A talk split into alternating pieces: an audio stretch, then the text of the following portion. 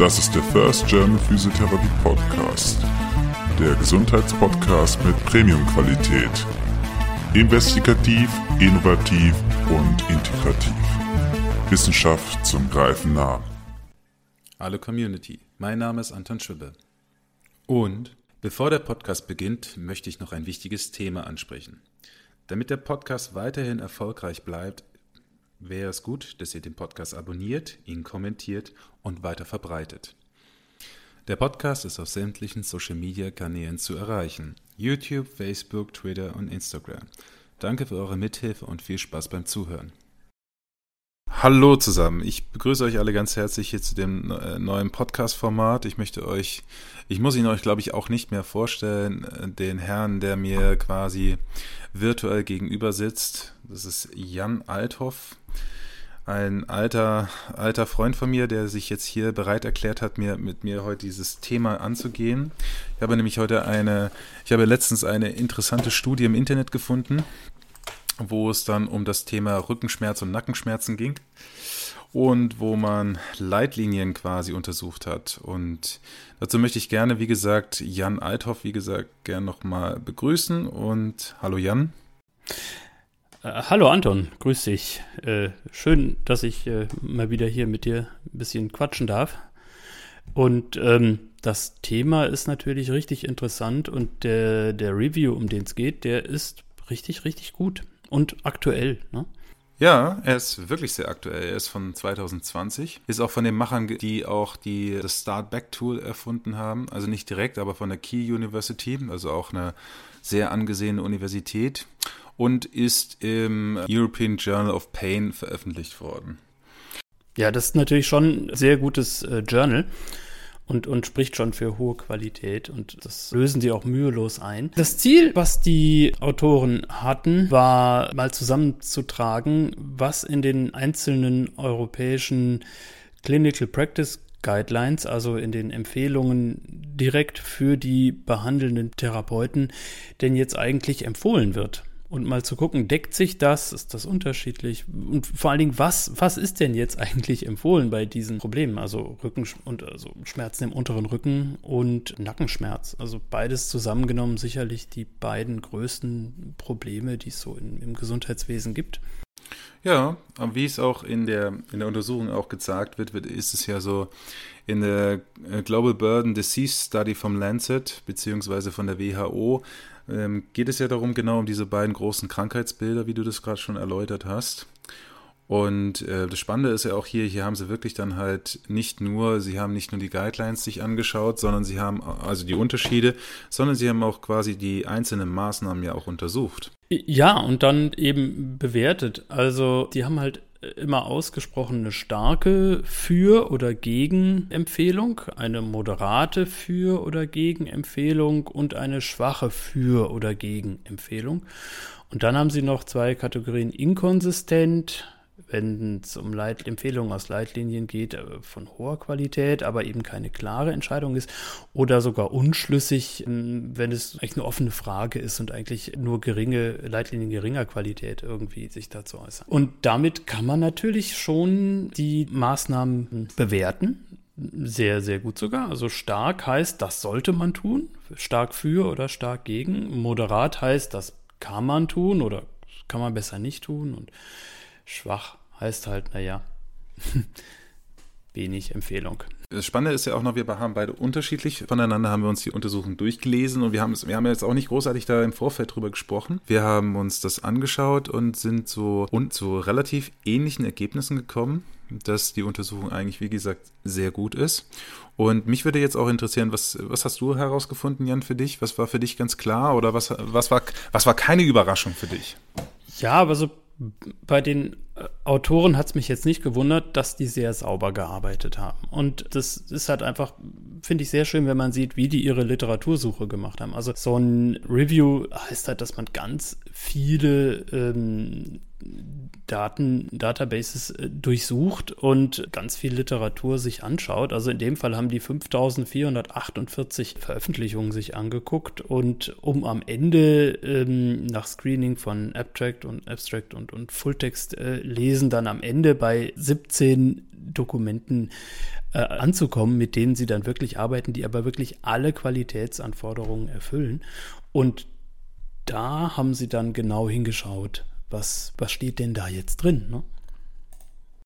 Ja, nicht nur das, sie haben auch, wie gesagt, die Guidelines genommen und haben sie nach einem bestimmten Assessment dann auch untersucht. Das heißt, sie haben nicht nur die Guidelines genommen und haben gehofft, dass sie einfach an sich per se gut sind, sondern sie haben einfach das auch nochmal kritisch durchleuchtet und haben in der Studie auch äh, dann dargestellt, äh, die einzelnen Kriterien, zum Beispiel die, äh, die allgemeine Qualität der Guideline oder inwieweit die, die Autoren in die Tiefe gegangen sind und weitere Kriterien und haben das dann auch nochmal dargestellt in einer schönen Grafik, die man sich dann auch dann in der Studie dann anschauen kann. Was man vielleicht auch nochmal kurz an der Stelle erwähnen sollte, ist, dass die Studie kostenlos im Internet zu haben ist. Und der Link dazu werde ich dann mit hochladen, sodass ihr euch die Studie auch selber nochmal anschaut und auch dann natürlich dann im Nachhinein kommentieren könnt. Vielleicht muss man noch sagen, also die Inklusionskriterien waren halt, es musste sich um eine evidenzbasierte Leitlinie handeln, sie musste europäisch sein und es musste eine Clinical Practice Guideline sein. Es musste um bei der Population um Patienten gehen, die älter sind als 18 Jahre und ähm, nicht evidenzbasierte oder konsensusbasierte Leitlinien sind gar nicht drin. Pädiatrische sind nicht drin und auch Patienten mit akuten Erkrankungen wie Radikulopathien oder so sind auch nicht drin.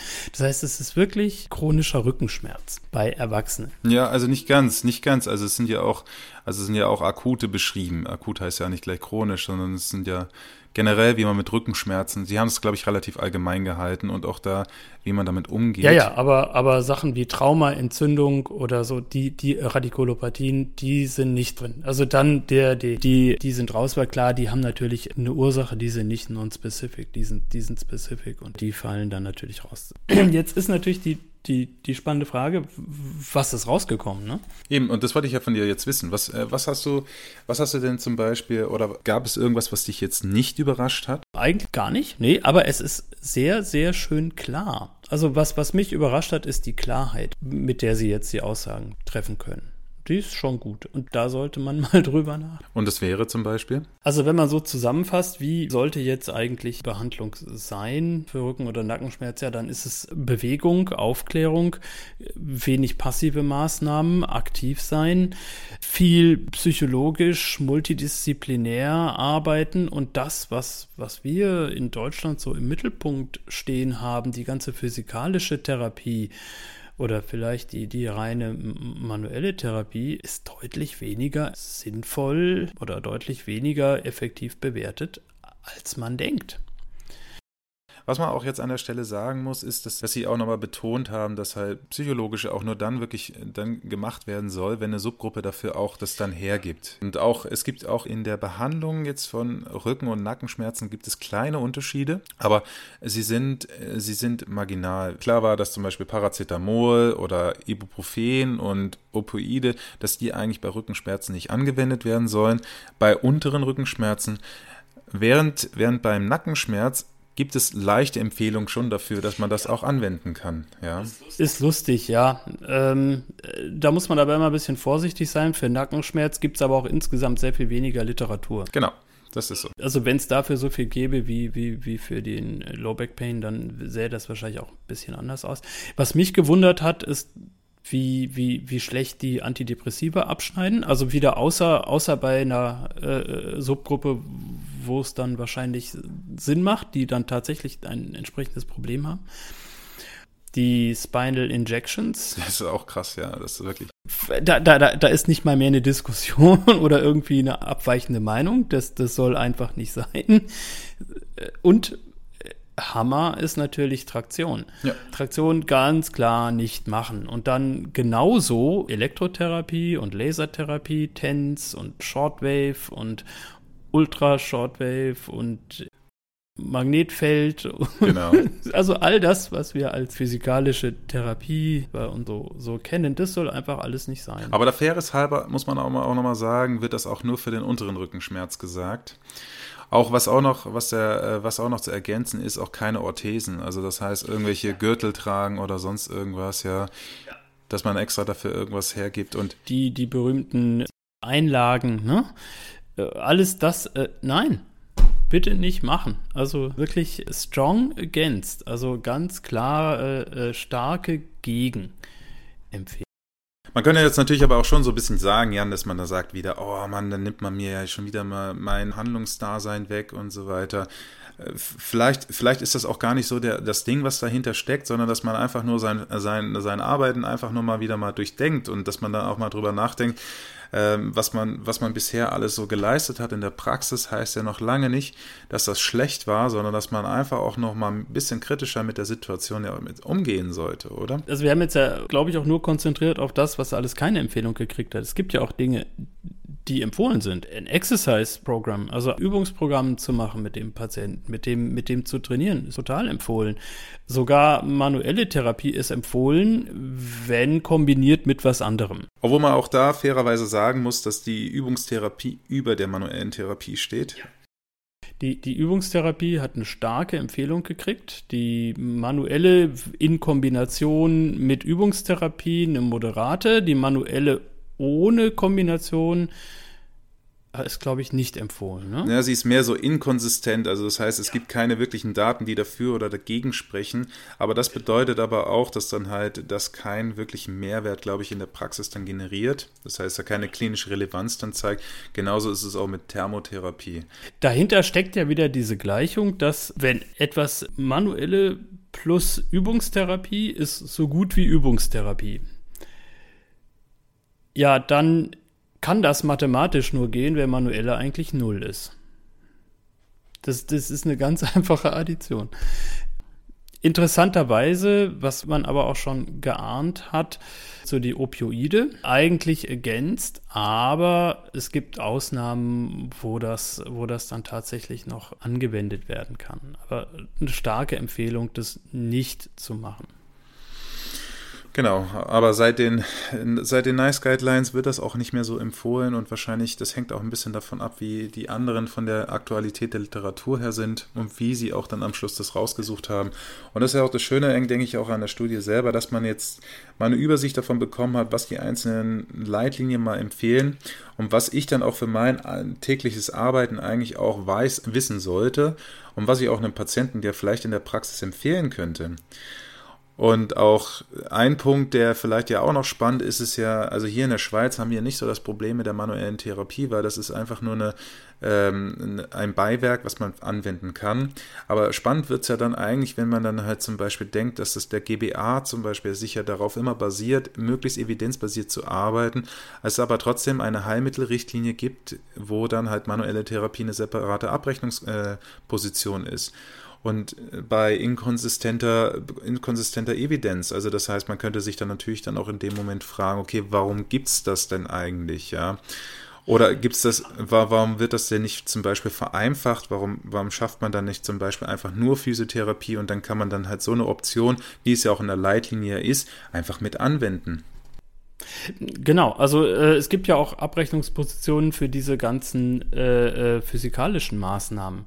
Und das ist natürlich, äh, wäre ganz einfach gelöst und man würde sofort dieser Guideline auch entsprechen, wenn man einfach eine Position hätte Physiotherapie und da drin ist dann einfach, sind dann solche Leitlinien einfach hinterlegt und die geben dann vor, was man in der Behandlung eben machen kann und was nicht. Und damit wäre das gelöst. Das hätte auch, auch Auswirkungen sogar auf, auf die Zulassungskriterien. Also guck mal, Traktion ist ja nun hat eine, eine ganz glasklare Empfehlung ganz stark dagegen. Also nicht machen. Es ist aber Zulassungsvoraussetzung, dass du Traktion machen kannst. Also du musst irgendwo deinen Schlingentisch oder dein, dein, dein, dein, dein Zugapparat in der Praxis haben, sonst kriegst du die Praxis gar nicht zugelassen. Äh, das Ganze sollst du aber auf keinen Fall anwenden, nach heutigem Wissen.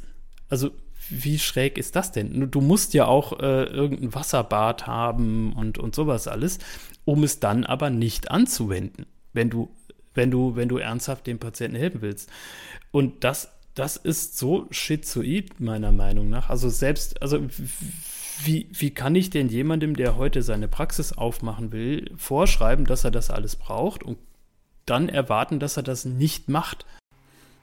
das ist schon echt spannend, dass, dass es da so krasse Vorgaben gibt in Deutschland. Also für mich nicht nachvollziehbar und auch im Endeffekt, äh, den einen Punkt will ich gerne noch sagen, Jan, das, das, äh, was, was ich noch spannend finde, ist ja auch, dass die Versicherung, dass wenn die dann, äh, wenn die, wenn die sowas ja auch quasi dann tolerieren, bezahlen sie ja sowas dann ja eigentlich auch mit. Und das finde ich eigentlich noch viel spannender, dass es ja einfach auch dafür jetzt mittlerweile Literatur gibt, die da eigentlich sehr stark dagegen spricht. Und wie geht man dann damit um, mit so einer, mit so einer Situation? Naja, das, das sind ja alles Versichertengelder. Also letztlich zahlen wir das ja alles über unsere Krankenkassenbeiträge. Und wir zahlen halt hier einen Haufen Geld, ähm, damit dem Patienten äh, nicht geholfen wird. Also das, das ist wirklich schräg. Also systematisch produzieren wir hier schlechte Ergebnisse und die, die lassen uns ja als Beruf auch einfach sehr viel schlechter aussehen, als wir sein könnten. Also wir, wir, wir könnten ja total hilfreich sein, wenn wir das alles nicht machen würden. Aber äh, wir haben ja äh, ganz viele Vorschriften uns gegeben oder die sind uns gegeben worden, die jetzt tatsächlich sinnvolles Arbeiten verhindern. Das, äh, da, also ich glaube auch, das Gute aus dieser Untersuchung ist einfach mit, dass man einfach Empfehlungen auch quasi dem Patienten gegenüber aussprechen kann. Ich glaube, man kann, wenn man sich die Untersuchung einfach mal durchliest, kann man auch sagen, okay, wie kann ich das zum Beispiel jetzt in meiner Praxis, wenn jetzt, wenn ich morgen jetzt in die Praxis gehe, wie kann ich das jetzt quasi verändern?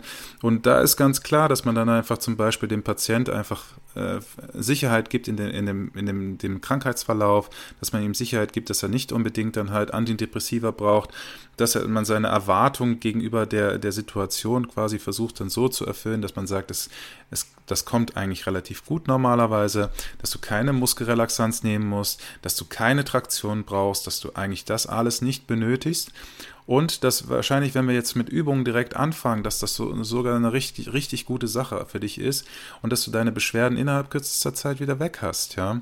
Das heißt, dass man auch das Ganze relativ positiv dann am Schluss formulieren kann. Und ich glaube, das ist wirklich das Gute an der Studie hier selber.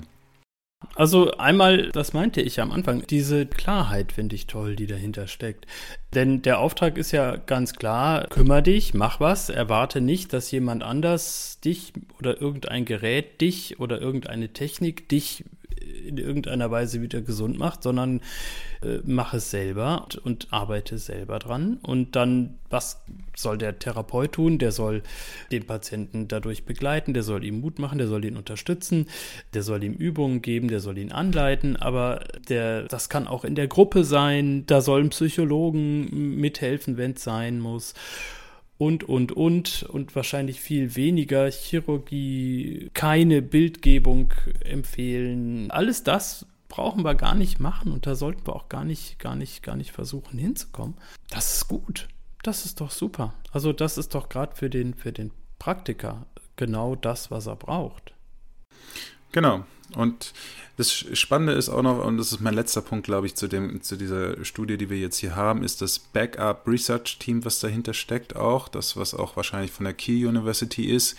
Die haben eine eigene Website, wo man sich anmelden kann, wo man sämtliche Informationen auch zum Rückenschmerz bekommt. Und was sie auch noch haben, ist, dass sie ein ähm, computergeführten äh, Fragebogen dann haben. Das ist aber das Start-Back-Tool, aber den kann man dann einfach ausfüllen und danach kann man dann zum Beispiel auch den Patienten dann zum Beispiel klassifiz äh, klassifizieren, was er hat. Dann kann man ihm Informationen mitgeben. Sie sind sogar auf Deutsch, das heißt, es gibt dann halt so, du hast eine riesen Auflistung dann auf einmal, wo du dann Informationen mitgeben kannst zu, was weiß ich, zum Sprunggelenk, zum Rücken und so weiter. Also es geht dann schon mal ein bisschen mehr drüber hinaus. Und das sind alles, denke ich, doch coole Sachen, die man dann auch im Alltag dann mit übernehmen kann und die auch in der Praxis irgendwo ihren Sinn machen. Ich danke dir, dass wir uns die Sachen mal kurz angeguckt haben. Das macht richtig Spaß. Ich danke dir auch, Jan. Ähm, es war eine kurze, aber erfreuliche Begegnung wieder. Und ich hoffe, es hat dir auch so gefallen wie mir. Und ähm, und ich hoffe euch, dass es auch euch da draußen gefallen hat. Und wenn euch das gefallen hat, dann abonniert den Podcast, schreibt Kommentare dazu, gibt uns einfach auch nochmal die Möglichkeit, dann auch auf die Situation zu reagieren und vielleicht auch so einen gewissen Dialog hierher zu bringen in unserem Podcast. Und dafür möchten wir uns gern bedanken. Dankeschön und schönen Abend noch. Ciao, Jan. Jo. Tschüss. Das war der First German Physiotherapy Podcast. Wenn euch das Projekt gefällt, unterstützt es, indem ihr dann den Podcast abonniert, Kommentare schreibt und Diskussionen anregt. Danke fürs Zuhören und bis zum nächsten Mal.